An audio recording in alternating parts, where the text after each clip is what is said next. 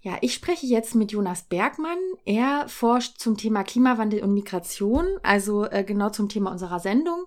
Und er promoviert dazu an der Humboldt-Universität Berlin und ist außerdem tätig am Potsdam Institut für Klimafolgenforschung und hat dort den Schwerpunkt ähm, bei dem Land Peru in Südamerika, wo er auch äh, unter anderem die peruanische Regierung bei der Entwicklung eines strategischen Aktionsplans zur Klimamigration und zur Klimawandelanpassung berät. Genau, Herr Bergmann, also vielen Dank, dass Sie sich Zeit nehmen. Und ich würde jetzt einfach mal so ganz grundsätzlich ansetzen äh, mit der Frage, welche Folgen des Klimawandels denn jetzt heute schon zu spüren sind eigentlich. Also was sagt die Wissenschaft zu den Umweltveränderungen, die wir jetzt gerade beobachten? Was ist da eigentlich schon auf den Klimawandel zurückzuführen? Ja, erstmal herzlichen Dank für die Gelegenheit, ähm, bei Ihnen sein zu können, auch wenn es nur virtuell ist im Moment. Ähm, das ist eine spannende Frage. Also natürlich ist das Erste, woran man denkt bei dem Thema Klimawandel, der Temperaturanstieg, ähm, den wir global sehr gut nachvollziehen können über die letzten ähm, Jahrzehnte, Jahrhunderte. aber auch weitere Folgen wie Meeresspiegelanstieg, Gletscherrückgang und äh, Korallensterben sind Folgen, die wir sehr gut nachvollziehen können. dann ist es so, dass der Klimawandel natürlich in allen Teilen, in allen Komponenten des Klimasystems Veränderungen bewirkt. Ähm, das heißt, äh, wir können uns auch Phänomene anschauen, die schon immer da waren, so etwas wie Dürren oder Regenfallereignisse oder Stürme. Und inzwischen ist auch die Wissenschaft besser darin, ähm, die Attribution dieser Ereignisse auf den Klimawandel zu hinterschauen. Das heißt also, inwiefern diese Ereignisse durch diese Klimaveränderungen, die menschengemachten, wahrscheinlicher geworden sind. Ähm, ich kann Ihnen dazu ein paar Beispiele nennen. Also, genau, das wäre super. Ja, also dass es ja. so ein bisschen anschaulicher wird, zum Beispiel hier bei uns in Europa, aber vielleicht auch im globalen Süden, in anderen Teilen der Welt, was da so Beispiele sind. Sehr gerne. Würde ich mal mit dem globalen Süden anfangen. Also vielen ist ja die Dürre in Syrien ähm, um 2007, 2010 herum ein, ein Begriff. Ähm, und da gibt es Studien, die äh, klar machen, dass diese Dürre zwei bis dreimal wahrscheinlicher geworden ist durch den menschengemachten Klimawandel man muss auch gar nicht so weit gehen. Also zum Beispiel die Hitzewellen, die wir gerade in Europa erlebt haben im letzten Jahr, ähm, sind äh, fünf bis hundertmal wahrscheinlicher geworden durch Klimaveränderungen. Die sibirische Hitzewelle, wo wir Temperaturen in, in unglaublichen Höhen erlebt haben in diesem Jahr, ist ähm, durch den Klimawandel bis zu 600 Mal ähm, wahrscheinlicher geworden. Das wäre ohne Klimawandel wahrscheinlich nicht möglich gewesen, so eine Hitzewelle zu erleben in Sibirien. Ähm, in meinem Land, äh, in Peru, wo ich äh, meine Dissertation schreibe, hat man zum Beispiel im Jahr 2017 extreme Überflutungen gehabt im globalen Süden, ähm, die durch den Klimawandel mindestens eineinhalb Mal so wahrscheinlich geworden sind. Und dabei ist es natürlich wichtig zu sagen, im Jahr 2020 befinden wir uns immer noch am Anfang der Klimaveränderungen, die wir erleben. Ähm, einige davon sind in der Zukunft bereits ähm, sozusagen fest eingebucht durch unsere vergangenen Emissionen. Die können wir fast nicht mehr abwenden. Äh, andere sind sehr abhängig davon, äh, was wir jetzt in den letzten Jahren und in den kommenden Jahren noch an Emissionen in die Atmosphäre geben werden. Ja, da, das geht ja dann schon so auf diesen Punkt Szenarien, äh, auch wie wird sich das Ganze jetzt in den nächsten, weiß ich nicht, 10, 20, 50 Jahren entwickeln. Soweit ich weiß, hat, arbeitet zum Beispiel der Weltklimarat ähm, da ja auch mit verschiedenen Szenarien, die jetzt, also die jetzt sich anschauen, wie die Umwelt sich verändern wird, wie das Klima sich verändern wird, wenn wir zum Beispiel sofort so einen ambitionierten Klimaschutz starten, bis hin zu einem Worst-Case-Szenario, also so dem schlimmsten Fall. Was sind denn da so die prognostizierten Auswirkungen unter diesen verschiedenen Szenarien? Ja, vielen Dank, das haben Sie gut zusammengefasst. Also wir müssen natürlich mit Szenarien arbeiten für die Zukunft, weil wir die Zukunft nicht äh, erraten können. Und dabei ähm, wird mit sogenannten repräsentativen Konzentrationspfaden gearbeitet, im Englischen RCPs. Ähm, das sind ähm, eine, ein Blick in die Zukunft, um zu verstehen, wie hoch konzentriert Treibhausgase in der Zukunft sein könnten und wie diese sich dann wiederum auf Temperaturen, aber alle, auch alle anderen Komponenten des Klimasystems auswirken würden. Ähm, und dabei arbeitet der, der Weltklimarat, der IPCC, den Sie gerade erwähnt haben, im letzten Sachstandsbericht ähm, mit vier verschiedenen Szenarien, die ähm, sozusagen ein sehr niedriges Konzentrationsniveau betrachten, zwei mittlere und ein sehr hohes. Ähm, und dabei kann man verschiedene Zeiträume unterscheiden. Also für den Zeitraum von heute bis 2035 ungefähr könnte man sagen, ist die Veränderung in den Temperaturdurchschnitten ungefähr ähnlich in diesen Szenarien. Ähm, das liegt daran, dass diese Temperaturveränderungen durch äh, vergangene Emissionen ähm, hauptsächlich ähm, bedingt sind, die wir heute kaum noch beeinflussen können. Das wird wahrscheinlich im Bereich von 0,3 bis 0,7 Grad Celsius liegen, ähm, verglichen mit dem, was wir Ende des letzten Jahrhunderts erlebt haben.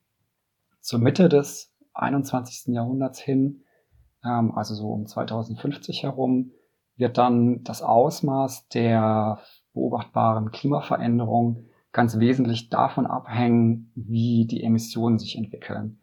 Das heißt, ähm, hier und bis Ende des 21. Jahrhunderts ähm, ist es so, dass ähm, wir in einem niedrigen Emissionsszenario ähm, es vielleicht noch schaffen könnten, unter der magischen Grenze von zwei Grad Erwärmung oder 1,5 Grad Erwärmung zu bleiben die im Pariser Abkommen ähm, bestimmt wurde. Dazu möchte ich gleich noch kurz was sagen. Ähm, in allen anderen Szenarien ist das sehr unwahrscheinlich und da könnte es passieren, dass wir in eine deutlich wärmere, äh, in eine höhere Erwärmung hineingeraten im Vergleich zu der äh, präindustriellen Zeit. Und in einem äh, Worst-Case-Szenario ähm, könnten wir dann sogar in einer sogenannten Heißzeit landen, ähm, es ist im Moment gerade so, dass die Staaten in Paris ja ein Übereinkommen getroffen haben, dass sie es dass sie größte Anstrengungen unternehmen wollen, um so eine Überschreitung von 1,5 oder von 2 Grad zu verhindern. Das Pariser Klimaabkommen von 2015 dann jetzt, ne? Das ist korrekt. Ja, genau. ja. Man muss dazu leider kritischerweise sagen, dass die ähm, sogenannten nationalen, national bestimmten Beiträge der Staaten ähm, leider vollkommen unzureichend sind. Also selbst wenn alles, was versprochen wurde, umgesetzt würde, würden wir trotzdem bei 2,9 bis 3,4 Grad äh, Erwärmung landen am Ende des Jahrhunderts. Also deutlich über dem, was ähm, die Wissenschaft aktuell als einigermaßen beherrschbar ansehen würde. Ähm, und dabei ist es sehr wichtig zu verstehen, dass selbst der Unterschied zwischen 1,5 Grad und 2 Grad ähm, ein riesigen sein könnte.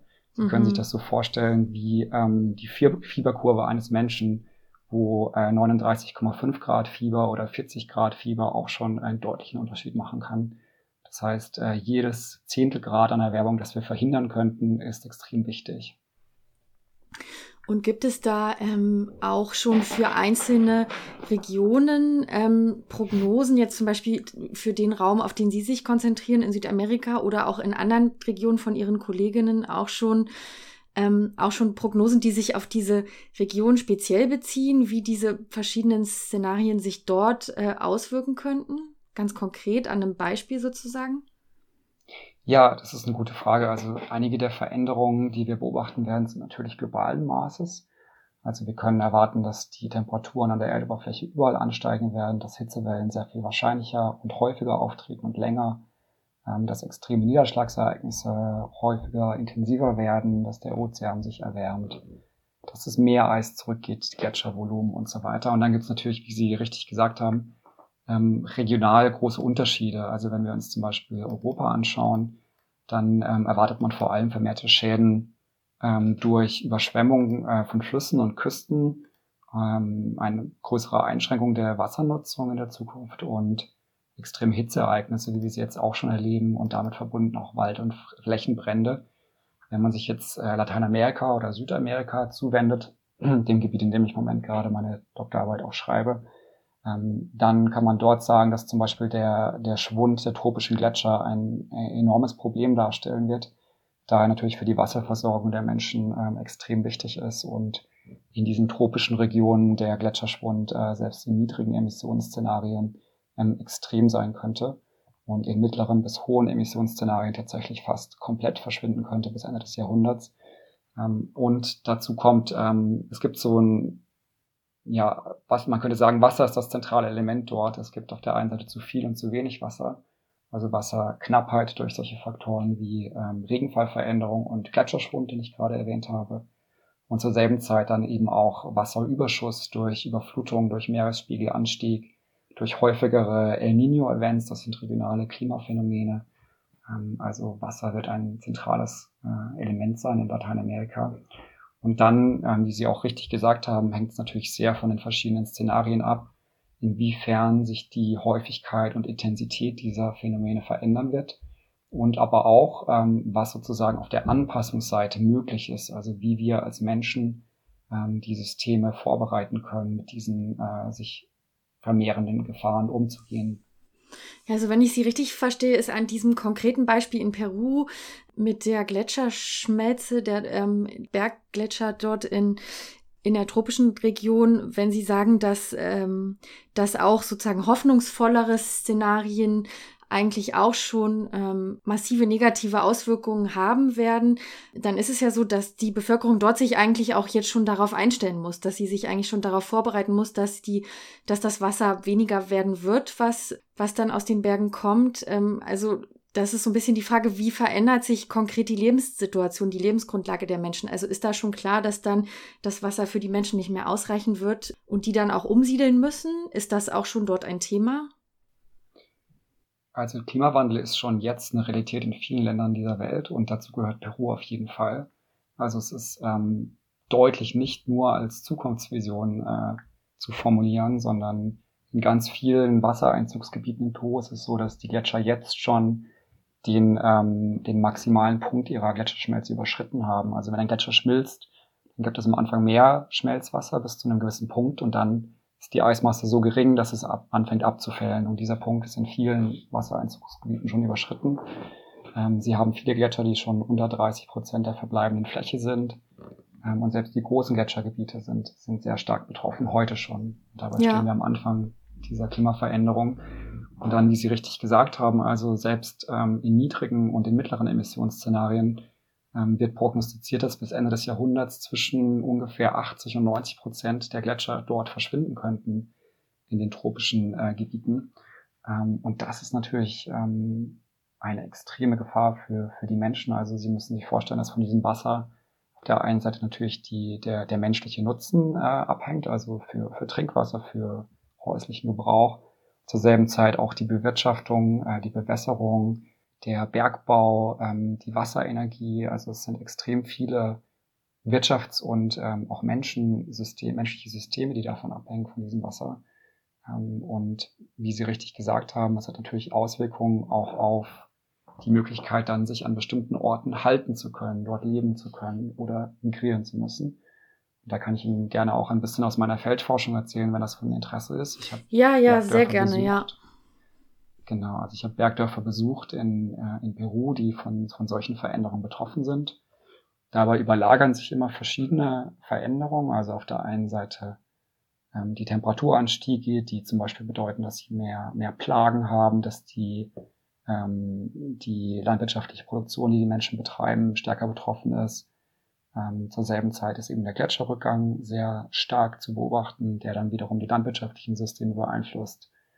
Ähm, und zur selben Zeit auch die Regenfallveränderungen sind ähm, schon jetzt sehr, sehr stark und absehbar eben in naher Zukunft noch stärker. Und ähm, diese Menschen leben oft, also im Hochland in Peru, in sehr extremen Räumen. Also die, die Landschaft, die Natur dort ist schon jetzt sehr herausfordernd. Die Menschen sind sehr gut angepasst. Aber es heißt auch, dass, dass kleinste Veränderungen in dieser Situation schon bedeuten können, dass die Menschen kaum Möglichkeiten haben, sich vor Ort anzupassen. Und diese Anpassungsgrenzen bedeuten dann oft, dass die Menschen auch anfangen, eben wegzugehen. Also ein Kind vielleicht wegzuschicken in die Stadt, um Einkommen zu verdienen oder im schlimmsten Fall auch ganz wegziehen. Einfach zum Beispiel, weil dann die Erträge ähm, in der Landwirtschaft nicht mehr ausreichend sind oder was wären dann so konkrete, spürbare Effekte für die Menschen? Genau, also Sie, Sie haben schon richtig gesagt, ähm, wirtschaftliche Faktoren spielen oft eine große Rolle. Also das Zusammenspiel von Klimawandel und Migration ist relativ komplex. Ähm, vielleicht haben Sie oder auch Ihre Hörerinnen selber schon mal äh, eine Migrationserfahrung gehabt. Ähm, wenn Sie an einen anderen Ort ziehen, ist das ja oft das Produkt von ganz verschiedenen ähm, Faktoren, die zusammenkommen. Klar, ja, ähm, ja. Da kann dann wirtschaftlich eine Rolle spielen, aber auch politisch, ähm, persönliche Gründe, soziale Gründe. Ähm, so ist es natürlich bei, bei diesen betroffenen Menschen auch. Ähm, am ehesten kann man das vielleicht verstehen bei schnell einsetzenden Katastrophen, sowas wie Stürmen oder Überflutungen. Da ist die Lebensgrundlage der Menschen zerstört, ihre Häuser zerstört, es besteht Lebensgefahr. Da müssen Menschen akut fliehen. Ähm, und jedes Jahr sind mehr Menschen ähm, Binnenvertriebene als durch, durch solche Katastrophen, durch solche Umweltkatastrophen, als durch Konflikte bereits heute. Ähm, da habe ich auch in Peru zum Beispiel an der Küste Menschen besucht, die von starken Überflutungen vertrieben wurden. Hier gibt's kaum Handlungsspielraum, die Menschen müssen fliehen. Und dann gibt's natürlich langsam, veränder langsam einsetzende Veränderungen, sowas wie den Gletscherschwund, den ich erwähnt habe, wie Dürren, wie Regenfallveränderungen, Temperaturanstiege. Und, und diese Veränderungen werden dann moderiert durch andere Faktoren. Also sie betreffen die Lebensgrundlagen der Menschen, was sie produzieren in ihren Feldern, was sie essen, wie es den Tieren geht, die sie halten, ähm, wie die Ökosystemdienstleistungen, von denen sie abhängen, sich verändern. Es betrifft aber auch die Umwelt, also ihre Wasser- und Lebensmittelsicherheit. Klimawandel kann dann auch Konflikte erzeugen zum Beispiel. Es kann direkt auch die Gesundheit der Menschen beeinflussen. Und all diese Faktoren zusammen ähm, können dann dazu führen, dass Menschen sich vor Ort nicht mehr halten können und ähm, peu à peu eben auch ihre Lebensgrundlage an einem anderen Ort suchen. Und da ja. spielen dann wiederum auch ganz stark individuelle Faktoren eine Rolle, sowas wie Alter und Geschlecht. Ähm, und natürlich auch die, die Möglichkeit und die Barrieren, die da sind für solche Migrationen. Okay, ja, das heißt, das ist eigentlich so eine Spannbreite. Ich, es gibt ja mittlerweile auch das den Begriff sozusagen des Klimaflüchtlings und das ist kein, also da gibt es dann vermutlich nach dem, was Sie jetzt so beschreiben, auch keine klare Definition, sondern es ist eher so ein so eine Spannbreite von Menschen, wo der Klimawandel sich so langsam in ihr Leben einschleicht und ist so ein, ja, ein Teilaspekt ist, ähm, der mit der Zeit größer wird ähm, und auf der anderen Seite sozusagen dieser Spannbreite dann eben Menschen, die zum Beispiel wegen Überflutung oder Meeresspiegelanstieg dann einfach ganz plötzlich oder, oder eben sehr definitiv dann ihren Lebensort verlassen müssen. Ja, das haben Sie richtig gesagt. Also es gibt ähm, natürlich ist immer eine komplexe Entscheidung, selbst wenn man sehr akut betroffen ist, ähm, bleiben oft viele Menschen noch in den Bereichen, die, die gefährdet sind. Ähm, aber eben weil es diese akuteren und die langsam sich einschleichenden Veränderungen gibt, gibt es auch ganz verschiedene Formen von, von Migration. Also das kann über lange oder kurze Distanzen sein, das kann nur ein Dorf weiter sein oder in die Hauptstadt des Landes oder über eine internationale Grenze hinweg. Wobei die meiste dieser Migration oft innerhalb von Ländern passiert, ähm, weil die Menschen oft wenig finanzielle Ressourcen haben oder soziale Netzwerke, die es ihnen ermöglichen würden, weit zu migrieren. Ähm, es kann über lange oder kurze äh, Zeiträume sein, also es kann sowas wie saisonale Migration sein, während die Regensaison, um den Überflutungen zu entgehen und dann zurückzukommen zu den Heimatgemeinden. Und die Migration kann eben auch ähm, vorausschauend passieren. Ähm, also man hat schon drei, vier Überflutungen erlebt und denkt, ähm, an diesem Ort möchte ich mich nicht mehr befinden oder kann mich nicht mehr halten. Oder sie kann rein reaktiv sein. Ähm, die Überflutung hat mein Haus weggespült und ich muss fliehen, weil ich hier einfach nicht mehr sicher bin. Die Menschen können alleine gehen, sie können mit ihrem Haushalt gehen. Es können auch ganze Gemeinden umgesiedelt werden. Das ist ähm, eine weitere Form von Migration in diesem Kontext, die ganz spannend ist, geplante Umsiedlung. Ähm, und zu all diesen verschiedenen Formen habe ich in Peru auch Gemeinden besucht, also an der Küste, eben wo ganze Dörfer quasi ähm, fliehen mussten, sehr schnell fliehen mussten, weil sie überflutet wurden. Im Hochland, wo langsam einsetzende Umweltveränderungen, Gletscherschwund und Regenfall dazu führt, dass die Menschen peu à peu immer mehr vom Land in die Stadt ziehen, um dort Geld zu verdienen. Ähm, und äh, zur selben Zeit auch geplante Umsiedlung im Regenwald von Peru, wo auch ganze Gemeinden ähm, sich nicht mehr halten können an den Orten, wo sie ähm, traditionell gewesen sind, weil Überflutungen durch ähm, die Flüsse dort einfach so extrem geworden sind, dass die ganze Gemeinde umgesiedelt werden muss. Das heißt, dass, dass das aktuell auch schon stattfindet, sozusagen, dass das, ähm, dass das schon beobachtbar ist und untersuchbar ist, so wie Sie das ja auch machen. Und ähm, wenn man jetzt nochmal auch nach Peru schaut, aber vielleicht auch in andere Regionen, gibt es denn Orte, die sozusagen auch äh, komplett unbewirtschaftbar werden oder auch unbewohnbar werden? Klar, man denkt dann immer sofort an, an Inselstaaten, zum Beispiel im Pazifik, die dann bei, äh, bei bestimmten Meeresspiegelanstiegen komplett verschwinden könnten. Ähm, das ist sicherlich schon ein bekanntes Beispiel. Gibt es noch weitere Beispiele von so Orten, die dann irgendwie unbewohnbar werden in Peru, aber vielleicht auch woanders? Ja, vielen Dank für die Frage. Also Sie haben natürlich das prominenteste Beispiel gerade schon genannt. Das sind die Inselstaaten, aber auch ähm, niedrig liegende Gebiete in, in äh, Staaten wie Bangladesch, die äh, von einem Meeresspiegelanstieg, äh, wie wir ihn erwarten müssen, sehr, sehr stark betroffen sein werden, wo einfach faktisch Land peu à peu immer mehr durch Versalzung verloren gehen wird und dann auch tatsächlich verschwinden wird. Ähm, das sind natürlich die, die Beispiele, die wahrscheinlich auch den Hörerinnen und Hörern am bekanntesten sind. Und zur selben Zeit muss man sich vor Augen fühlen, dass viele Ökosysteme der Welt heute schon extrem fragil sind und dass menschliches Leben dort nur unter, unter sehr starker Anpassung möglich ist. Und wenn sich diese Gleichgewichte minimal verschieben, kann es schon schwierig werden. Ähm, Sie können zum Beispiel auch an, an die Philippinen denken, ähm, das immer ein Land, das immer wieder stark betroffen ist von, von Tropenstürmen. Da gibt es jetzt schon seit vielen Jahren ähm, die sogenannten ähm, No-Build-Zones, wo die ähm, Menschen einfach nicht mehr bauen dürfen, weil dieser kumulative Schaden durch die Taifune, die die Menschen dort erleiden, einfach so stark geworden ist, dass diese Gebiete faktisch für unbewohnbar erklärt wurden. Ähm, und dabei, denke ich, kann man zwei unterschiedliche Formen ähm, der Unbewirtschaftbarkeit oder Unbewohnbarkeit unterscheiden. Also einerseits intensiviert Klimawandel bestehende Gefahren, sowas wie Überflutungen ähm, oder eben Dürren. Und zur selben Zeit schafft Klimawandel auch komplett neue Gefahren, die wir so noch nicht kennen. Dazu zählt sicherlich der Meeresspiegelanstieg, ähm, den Sie im Kontext von Inselstaaten bereits erwähnt haben. Und ähm, da sprechen wir in einem bald ähm, zu veröffentlichten Bericht von uns am, am PIC, am Potsdam Institut, von Gefahren ohne konkrete Analogien in unserer Neuzeit. Erlauben Sie mir, dass ich da ganz nochmal ganz kurz ja, zu Peru gerne, zurückgehe. Ja. Ähm, wenn man Peru sich zum Beispiel heranziehen würde, dann hatte ich den Gletscher schon, schon erwähnt. Also wenn man in, selbst in niedrigen Emissionsszenarien einen äh, 80 bis 90 prozentigen Gletscherschwund verzeichnet, in einem höheren Emissionsszenario einen fast kompletten. Ähm, wenn an der Küste ähm, der Meeresspiegel anstieg und auf Basis dieses höheren Meeresspiegelanstiegs noch stärkere Überflutungen passieren durch El Nino-Events, die häufiger werden und zur selben Zeit im größten Teil des Landes im Amazonasbecken ähm, das Risiko von extremem Hitzestress ähm, ansteigen wird und der Regenwald an sich auch einer Gefahr ähm, unterlaufen könnte, zurückzusterben in hohen Emissionsszenarien, dann muss man sich schon fragen, ähm, wenn diese drei großen Gefahren ohne Analogien sich in Peru zum Beispiel manifestieren würden gegen Ende des Jahrhunderts, ähm, könnte es tatsächlich große Teile des Landes geben, die, die kaum noch bewohnbar sein könnten.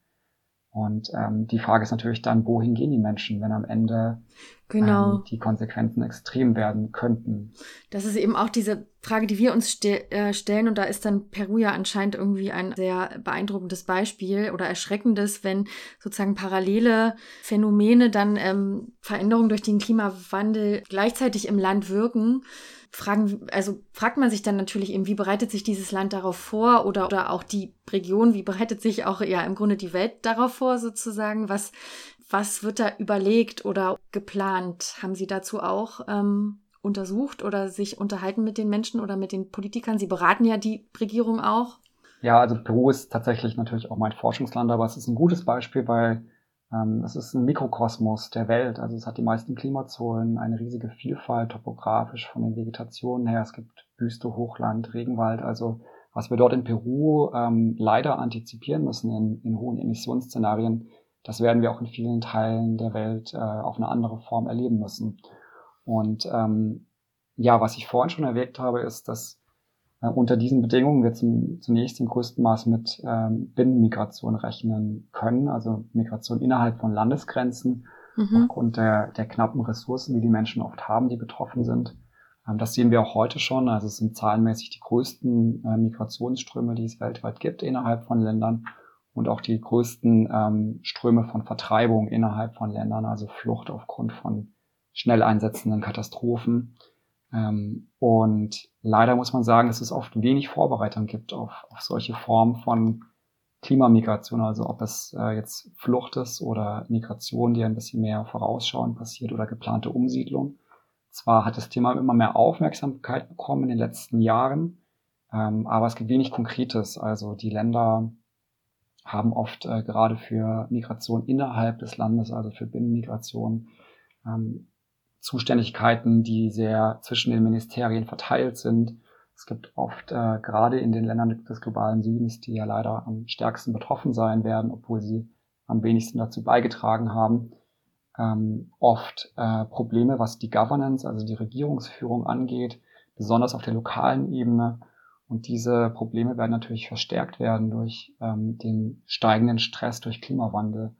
Ähm, am ehesten gibt es noch Vorbereitungen auf so etwas wie Flucht und Vertreibung innerhalb des Landes. Ähm, aber selbst das ist äh, leider in vielen Ländern ähm, oft institutionell und von den Ressourcen her sehr schwierig. Ich würde da nochmal ganz kurz auf das Beispiel Peru eingehen. Mhm. Also die Aufmerksamkeit ist auf jeden Fall da. Die Bevölkerung nennt auch Klimawandel als eines der, der, der epochalen Herausforderungen eigentlich dieses Jahrhunderts. Auch Gesetze sind tatsächlich da. Also es gibt Gesetze zu, zu Flucht innerhalb des Landes. Es gibt ein Gesetz zu geplanter Umsiedlung, was ähm, weltweit äh, nicht so häufig vorkommt. Ähm, und wir sind eben gerade dabei, auch einen Aktionsplan zu entwickeln mit der Regierung zu diesem Thema Klimamigration aber die Umsetzung ist oft sehr schwierig. Ähm, es gibt einen Ressourcenmangel, ähm, es gibt äh, oft auch Probleme der Regierungsführung, es gibt oft auch ja, Probleme ähm, überhaupt der Institutionen. Also wenn Sie sich die letzten Jahre angeschaut haben, in ganz Lateinamerika und speziell in Peru auch, gibt es immer wieder auch ähm, ja, große Skandale, Korruption, ehemalige Regierungschefs, die im Gefängnis setzen und, und so weiter. Also ähm, wir hoffen, dass wir diese Aufmerksamkeit nutzen können und unterstützen können ähm, für konkrete Umsetzung auch vor Ort. Aber ähm, es ist tatsächlich oft nicht einfach. Und es ist auch eine Frage von äh, Gerechtigkeit tatsächlich, denn ähm, natürlich ist es klar, dass die besten Gesetze und die besten Strategien nur dann auch umgesetzt werden können, wenn auch Finanzierung da ist. Und Finanzierung, äh, muss man auch ganz klar sagen, muss aus dem globalen Norden kommen, auch zum großen Teil der, eben äh, größtenteils auch dazu beigetragen hat, dass diese Länder ähm, mit solchen extremen Situationen überhaupt umgehen müssen. Ja, da hilft, denke ich, der rein nationale Blick dann eben nicht, wie Sie sagen, da braucht es eine globale Solidarität. Das ist auch der Grund, warum wir uns dieses Thema hier bei Vera für die Sendung vorgenommen haben und haben da jetzt auf jeden Fall mit Ihnen einen guten Einstieg ins Thema geschafft und wollen dann ähm, in der nächsten Sendung noch weiter auf dieses Thema Klimaflucht und globale Solidarität eingehen und bedanke mich jetzt erstmal bei Ihnen für diese Einführung zu dem, ja, zu den Folgen des Klimawandels und den Auswirkungen auf die verschiedenen Regionen der Welt und die Menschen am Beispiel Peru. Und ja, wünsche Ihnen noch einen schönen Tag. Danke sehr. Äh, hat mich auch sehr gefreut. Ich würde vielleicht noch zum Abschluss nur ganz kurz zwei Anmerkungen noch machen wollen. Also ja, gerne. Migration ist ähm, nicht unbedingt die schlechteste Variante, die Menschen wählen können, wenn sie betroffen sind von Klimafolgen, wenn wir diese nicht mehr abwehren, ab, äh, abwehren können. Also ähm, Migration zu verhindern ist sicherlich äh, eine der schlechtesten Optionen, die Regierungen ähm, machen können. Ähm, die Konsequenzen von Migration sind oft sehr vielfältig und hängen von den Umständen ab. Aber sobald sich Klimafolgen eben nicht mehr verhindern lassen, kann Migration auch eine schlechte, aber vielleicht immer noch eine der besseren Optionen sein, ähm, den Menschen ein lebenswürdiges Leben äh, zu, äh, ein menschenwürdiges Leben zu ermöglichen. Und ja, was mir auch noch ganz konstruktive Lösungen, ja. Das ist richtig. Und was ja. mir auch noch ganz wichtig ist, ist bei dem Fokus auf die Menschen, die weggehen, die migrieren, diejenigen nicht zu vergessen, die nicht weg können und bleiben müssen. Also das sind oft die am stärksten Betroffenen. Ähm, da können Sie sich, äh, ob, ob, das Konflikte sind oder Naturkatastrophen, ähm, fast jeden Fall anschauen, dass die Menschen, die in Gebieten ausharren müssen, die weiter diesen Gefahren ausgesetzt sind, oft diejenigen sind, die am härtesten getroffen sind die, die vielleicht bis zum nächsten Evakuierungszentrum oder innerhalb des Landes fliehen können, denen geht es auch sehr schlecht, aber sie haben schon ein bisschen mehr Ressourcen. Und die, die am weitesten fliehen können, die es vielleicht sogar bis zu uns schaffen, das ist ja nur ein Bruchteil der Menschen, ähm, die haben meistens tatsächlich noch ein bisschen mehr soziale und finanzielle Ressourcen als diejenigen, die sich gar nicht bewegen können. Also auch diese Menschen, die eingeschlossen sind, sollten wir nicht vergessen bei dem Thema. Ja, vielen Dank noch für diese Ergänzung und ja, dass Sie sich Zeit genommen haben für ein Interview mit Vera.